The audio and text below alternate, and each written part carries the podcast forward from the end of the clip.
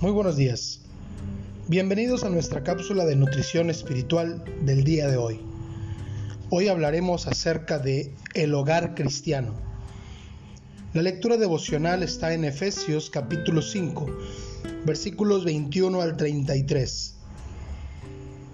Nuestra sociedad es un reflejo de lo que sucede en los hogares, por lo que si realmente deseamos una mejor sociedad, necesitamos empezar por nuestro propio hogar.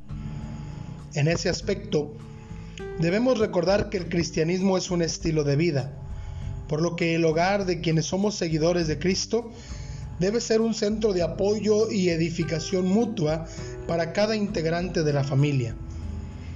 Esto solo puede suceder si Cristo es quien ocupa el centro del hogar, pues cuando no es así, cada uno mira por sus propios intereses egoístas.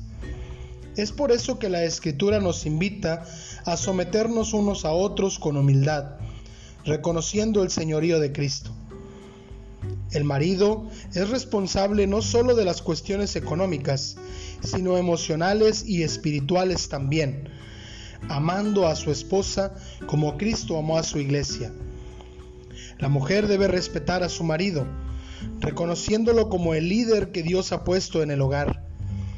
Ambos deben criar a sus hijos con amor, guiándolos a conocer personalmente a Dios.